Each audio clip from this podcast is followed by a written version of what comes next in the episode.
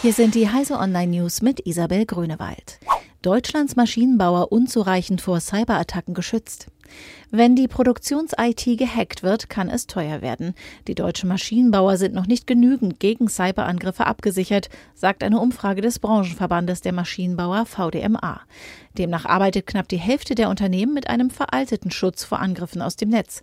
Das liegt unter anderem daran, dass die Verantwortung für die IT-Sicherheit nicht überall klar geregelt ist. Die deutliche Mehrheit der Befragten ist bislang auch noch nicht gegen Hackerangriffe versichert. Mail-Client Thunderbird ist für Schadcode empfänglich.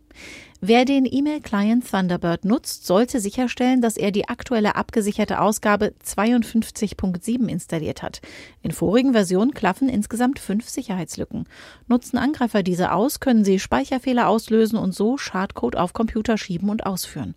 Aufgrund der kritischen Einschätzung ist davon auszugehen, dass das aus der Ferne ohne Authentifizierung klappt.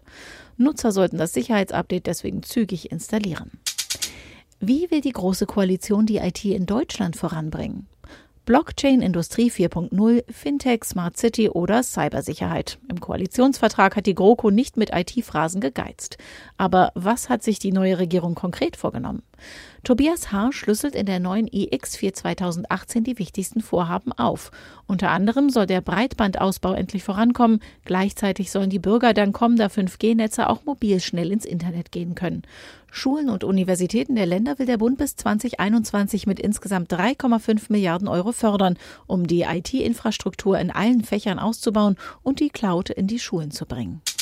Israelische Diamantenbörse will Kryptowährung Karat auf den Markt bringen.